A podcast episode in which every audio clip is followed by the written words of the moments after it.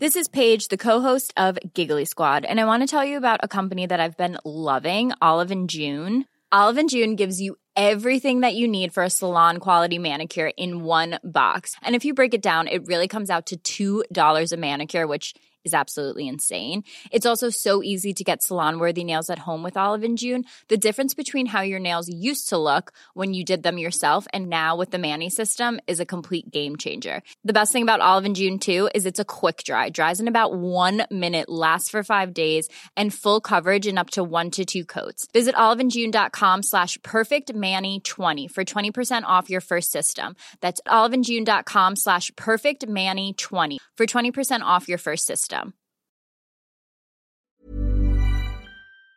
Les amis, bienvenue, j'espère que vous allez tous très bien, très très content de vous retrouver pour ce nouvel épisode de Côtier Mondial, jour je sais plus combien de la Coupe du Monde, épisode 20 ou 21e, consacré donc à la qualification du Maroc, non seulement à la qualification du Maroc, mais au fait qu'ils aient décroché la première place, et pas que la première place de n'importe quel groupe, la première place de ce groupe F, qu'on présentait en amont de la compétition comme un des groupes les plus relevés, en tout cas très homogène, avec toutes les équipes qui pouvaient vraiment y croire et postuler à la qualification. Même ce Canada qui finalement fait 0 points a montré de bonnes choses, surtout sur les deux premiers matchs, je dirais.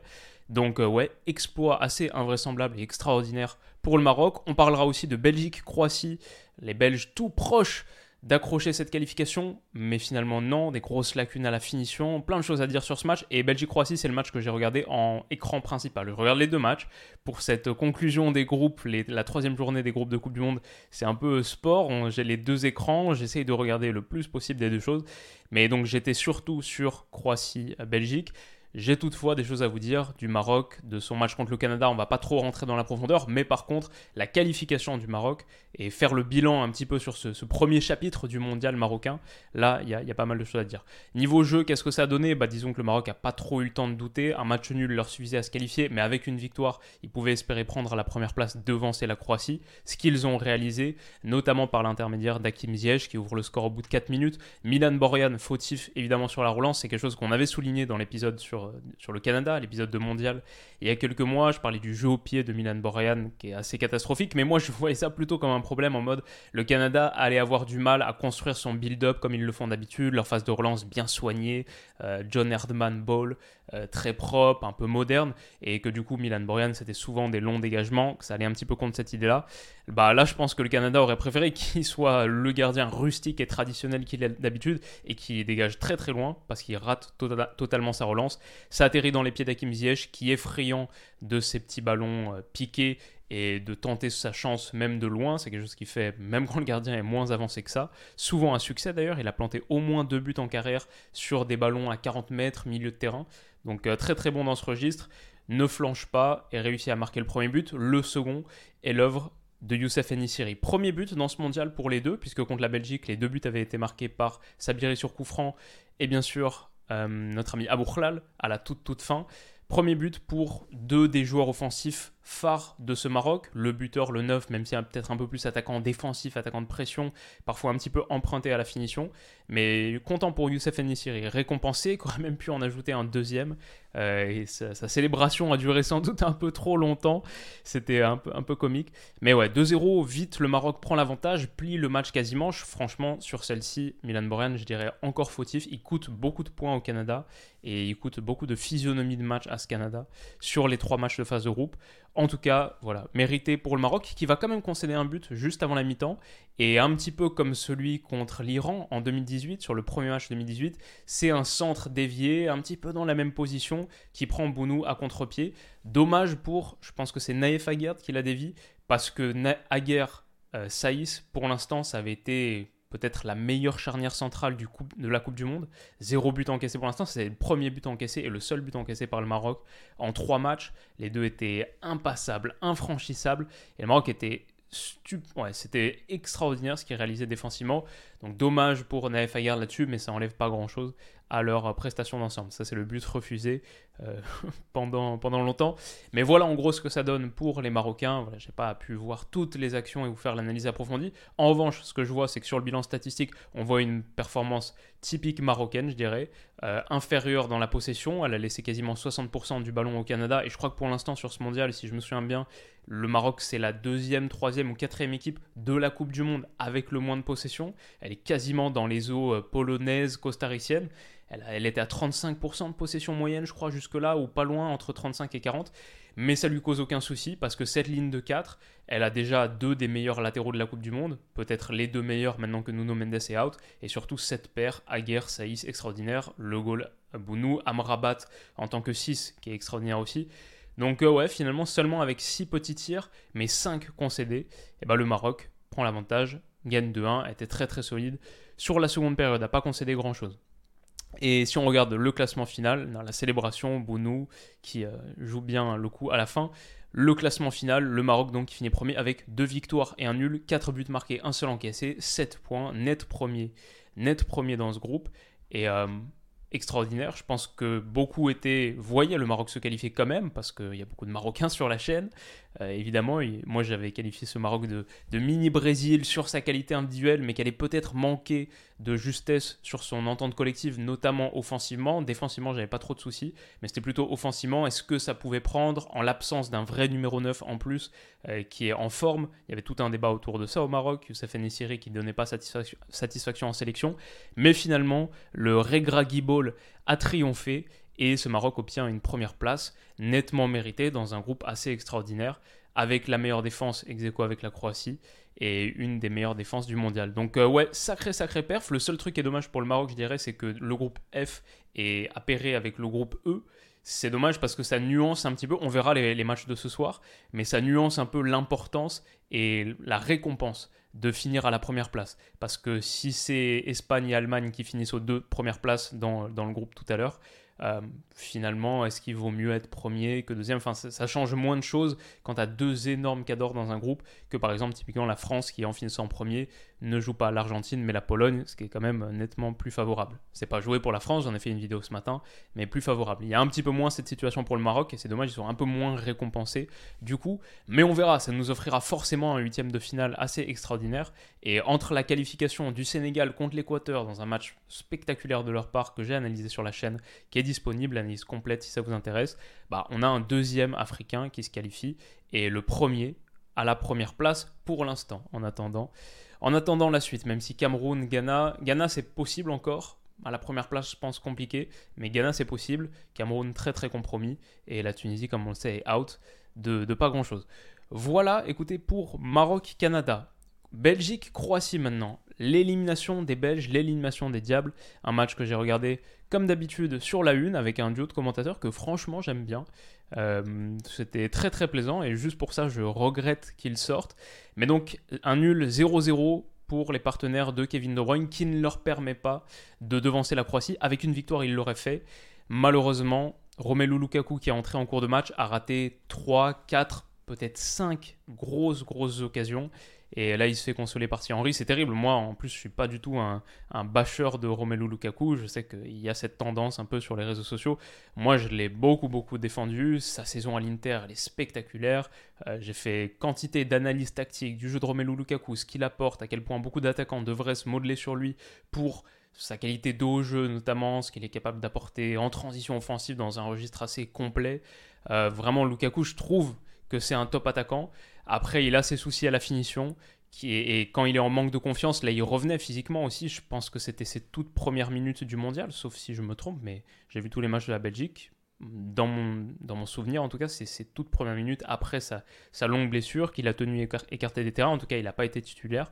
Donc, euh, son retour, donc voilà, je ne lui en veux pas à lui, mais c'est vrai que là, on va le voir, il y a 3-4 grosses occasions à l'histoire de ce match. Malheureusement pour Thomas Meunier, c'est les ratés de Lukaku et c'est le match extraordinaire de Josko Gvardiol, le défenseur central de Leipzig, annoncé, pressenti, proche de Chelsea à l'heure où je m'enregistre, dont on parle depuis un moment sur la chaîne et qui a encore fait une performance fantastique. Peut-être la meilleure performance d'un défenseur central sur cette Coupe du Monde, en tout cas pas loin. Vraiment, vraiment remarquable. Petit truc que je voulais souligner déjà, c'est que la, Croatie a failli marquer le but le plus rapide de l'histoire de la Coupe du Monde. Ça, se passe, ça passe à pas grand chose. C'est sur ce coup d'envoi qui est joué en mode Paris Saint-Germain ou en mode Real Madrid ou en mode Bournemouth ou en mode les U17 euh, d'un club au Cameroun, comme vous voulez. Mais en tout cas, ce coup d'envoi qui maintenant commence à faire ses marques et commence à faire sa place dans le monde du foot, où on joue en retrait pour un gars qui la remet sur le gars qui vient de faire le coup d'envoi. Et il y a un troisième homme ici, en l'occurrence Luka Modric, qui envoie un ballon extérieur. Ça, c'est le coup d'envoi, la technique coup d'envoi Christophe Galtier contre Lille qui permet à Mbappé de marquer son but ultra rapide, peut-être le plus rapide de l'histoire de la Ligue 1. Mais quand c'est joué par Luka Modric, c'est encore plus beau. Quand il y a ce petit extérieur magnifique à destination d'Ivan Perisic là-bas, c'est encore mieux. Le truc, c'est que la Croatie n'a pas vraiment la qualité pour prendre la profondeur de, des autres équipes qui jouaient cette technique de coup de pied arrêté. Mais c'est pas grave parce que Perisic, sur sa première touche, réussit un dribble assez incroyable sur Thomas Meunier, le latéral droit. Et on voit ensuite boum, une frappe croisée très très puissante, très dangereuse. Pour un gars, Ivan Perisic, je le rappelle, peut-être il y en a qui ne sont pas au courant, lui c'est le joueur le plus ambidextre que j'ai jamais vu de ma vie. C'est assez dur de savoir quel est son pied fort, je dirais comme ça gaucher, mais, mais c'est un second tour d'élection présidentielle, quoi. c'est du 52-48. Il est vraiment vraiment extraordinaire. Il tape des pénalties et des coups francs, pied droit, pied gauche, en fonction, ça change, pareil pour les corners. Donc vraiment totalement ambidextre. Là en l'occurrence c'est le pied droit, boum et ça passe pas loin à côté. C'était, donc là c'est le ralenti à 21 secondes, mais j'ai cloqué, c'était 7 secondes. Et le but le plus rapide de l'histoire de la Coupe du Monde, c'est Akan Soukour, bien sûr, en 2002 avec la Turquie. C'était 9 secondes. Si je me trompe pas, sur le match de la troisième place contre la Corée du Sud, à vérifier. Mais euh, voilà, en tout cas, on a failli, on a failli avoir un grand, grand moment d'histoire de Coupe du Monde. On a failli avoir une qualification de la Belgique aussi, honnêtement, après ce premier passage et aussi un moment au retour des vestiaires entre la 50 et la 55e où Courtois doit faire 3 arrêts en 5 minutes. Sinon, grosso modo, la Belgique a eu les meilleures occasions sur cette transition offensive. Joue à vitesse éclair. Je trouve que Kevin De Bruyne a pas fait un match parfait, même pas un match, un match de Brugnien entre guillemets, mais peut-être le meilleur des trois quand même de cette Coupe du Monde. Jusqu'alors, il était vraiment en difficulté. Là, il était normal, peut-être un normal plus, peut-être 6 sur 10. Euh, et un Kevin De Bruyne 6 sur 10, ça veut dire quand même que tu ouvres des espaces. En l'occurrence, cette top passe pour Dries Mertens, qui est envoyé au-dessus, signifie déjà et commence déjà à montrer les difficultés que la Belgique va avoir pour conclure et finir ses actions. Donc dommage, ah oui, après il y a toute cette situation Bon, pour ceux qui n'ont pas vu, en gros, un penalty refusé finalement à la Croatie après check du VAR. Déjà, pour moi, il n'y avait pas faute, mais on n'a pas beaucoup vu la situation, le tacle en l'occurrence, euh, de Yannick Ferrara Carrasco. Mais après, c'est refusé. Le penalty, il est refusé pour ça finalement, pour un offside. Si tu montres cette image à quelqu'un et tu lui dis pas qui est en train d'attaquer, s'il n'a pas vu le match, il connaît pas le contexte, pour moi, c'est impossible de savoir qui est hors jeu. L'image dit que c'est hors jeu, mais vas-y, dis-moi qui était en train d'attaquer. Parce que c'est ça la, la différence. Enfin, incroyable, incroyable, des hors-jeux qui sont tranchés à une fraction de millimètre sur une partie du bras en plus, ou est-ce que tu fais la coupure avec le bras? J'imagine qu'en gros, l'idée c'est de regarder un peu là où le maillot s'interrompt, et du coup, euh, celui de la Croatie, peut-être c'est... Allez, j'imagine que c'est cette partie qui est jugée euh, hors jeu, mais l'absurdité du truc est juste phénoménale.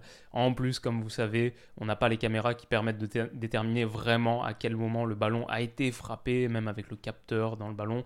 Juste la résolution des images ne permet pas d'avoir cette... On n'a pas la technologie pour trancher. Bref, c'était absurde et je voulais pas rebondir trop longtemps dessus, donc on va vite passer à la prochaine situation.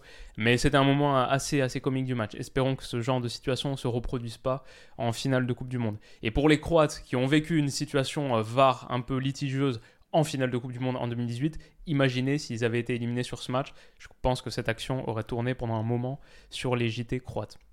En tout cas, tout ça pour dire que malgré ces petites frayeurs, la Belgique de Roberto Martinez, grosso modo, a été au-dessus, j'ai trouvé, a généré le plus de situations. En même temps, la Croatie, un match nul leur convenait très bien. Mais voilà, ça finit à 16 tirs à 11, ils avaient un petit peu plus de possession. La Croatie a été dans le match, hein. eux aussi ont eu leur temps fort, comme je l'ai souligné, et auraient peut-être du coup mérité que ce penalty soit conservé, même si pour moi, il n'y a pas trop faute de Carrasco. Mais voilà, je pense que la Belgique a vraiment eu les occasions, et leur problème, ça n'a pas été tant dans l'animation, dans la création, comme ça avait pu être le cas contre le Canada par exemple ou le Maroc, mais là c'était vraiment la finition. Parce que sur la fin de match, sur la deuxième période, Romelu Lukaku a 3-4 grosses occasions. Et notre ami Josko Gvardiol fait un match de malade dans la protection de surface. Ici, c'est un centre coupé. Acrobatique, ok, c'est déjà un premier truc. Livakovic est très très content de sa performance. Avec ballon aussi, il a beaucoup apporté. Apporté le surnombre ici, un petit dribble, puis ensuite la passe pour Mateo Kovacic. Ça, c'est une des situations dont je vous parlais. Le moment du courtois show de 5 minutes. Hop, elle est déviée juste au-dessus. La première intervention pour stopper l'offensive sur Trossard, je pense, ou Torgan Hazard qui est entré en cours de match. Torgan Hazard, je pense, Trossard était sorti euh, avant ça. Et une deuxième, pop, le tacle ici. Euh, vraiment, Guardiol, il a été phénoménal, phénoménal. Sur ce centre, encore repoussé, ça c'est dans la suite de l'action. Hein. Ça c'est 75-53. Le ballon va finalement revenir. Donc troisième intervention en 15 secondes pour Josko Gvardiol dans sa protection de surface, qui a été énorme, un guerrier absolu, et qui a encore eu des situations, ça c'est une autre, c'est une autre différente de tout à l'heure, projection avec ballon, écarte, permet un centre croate, beaucoup beaucoup d'activité. Et puis ici, sur une action que pour le coup les commentateurs belges n'ont pas compris, euh, ils ont dit il prend un risque extraordinaire et tout, sur ce ballon de Thomas Meunier, en gros, il va faire un tacle euh, qui arrive dans les bras de Livakovic de manière un peu forte, ça aurait pu faire un contre son camp, entre guillemets, bah ouais, mais sauf que s'il réalise pas cette intervention, s'il s'arrache pas pour tacler ce ballon, Livakovic n'était pas sorti. Hein. Et d'ailleurs, Livakovic sortait pas beaucoup de sa surface. Ça lui a valu une grosse engueulade à un moment. Il prenait pas beaucoup de risques. Si euh, Josko Guardiol réalise pas ce tacle euh, magnifique, bah, il y a Romelu Lukaku qui est derrière en embuscade et qui va le prendre et qui va aller en contre 1. Donc, euh, encore une fois, top intervention de sa part. Il fait un match à 9 sur 10 pour moi. Énorme, énorme match de Guardiol. Bref, je pense que c'est assez clair. Et ce qui est ouf à dire, c'est que malgré tout ça, la Belgique a eu les occasions pour l'emporter. Ici, sur un ballon, pour le coup, Kevin De Bruyne trouvé entre les lignes de très très belle manière. Je pense que c'est par Alderweireld. Ou non, c'est. J'arrive pas à voir euh, de loin. Mais en tout cas, Kevin De Bruyne qui met un beau ballon à Yannick Ferreira Carrasco. Ici, boum, boum, deux ballons obliques consécutifs. Et ça revient sur Romelu Lukaku au bout d'un petit cafouillage. Pour le coup, Guardiol s'arrache, mais son tacle, il bouge juste assez l'angle. Il met bien les mains derrière le dos, mais il reste un tout petit espace dans lequel mettre. C'est pas exactement comme ça, ça ce serait un tir contré. Mais en gros, il reste un tout petit espace dans lequel mettre le, ballon dans le but. Et Romelu Lukaku touche le poteau. Alors, c'est pas la plus facile à mettre, en plus, il est sur son pied droit. Mais bon, c'est quand même une très très grosse occasion pour la Belgique et c'est une qui est ratée. Ça fait poteau rentrant, ça passe d'un rien à côté. Il y avait l'espace pour le mettre, c'était pas évident, je suis d'accord. Mais voilà. Ici aussi, grosse occasion pour Romelu Lukaku, sa tête, il est seul. Livakovic est sorti un peu aux fraises, elle passe juste au-dessus. Alors, le ballon était sorti ici, hein. le ballon était sorti, mais l'arbitre n'avait pas donné. C'est après qu'on se rendra compte qu'il était sorti. Le but, s'il avait été marqué, aurait été annulé, mais voilà, ça n'a pas été sifflé. Donc, c'est aussi un raté de Lukaku qu'on peut lui attribuer. Même s'il n'y aurait pas eu but, euh, personne n'était. Enfin, lui, lui jouait l'action euh, comme il l'aurait joué de manière classique. Il se disait pas ah, elle est sortie, j'arrête de la jouer. Donc très très dur pour lui. Un petit peu plus tard sur cette reprise de Thomas Meunier au second poteau, la déviation là, elle est pas facile celle-là non plus. Hein. Il est dos au but, euh, il faut sortir le pied gauche, il est un petit peu surpris, il n'a pas beaucoup de temps de réaction. Mais ça reste une occasion où tu es dans ton petit rectangle, comme diraient les Belges, dans les 6 mètres. Euh, même peut-être que l'orientation du corps doit être un peu meilleure. En plus, il y a pas mal d'espace parce que pour le coup, le croate est là, donc il n'y a, pas du tout de hors-jeu. Euh, évidemment, c'est facile à analyser, c'est facile. C'est pas de la critique pure, c'est juste...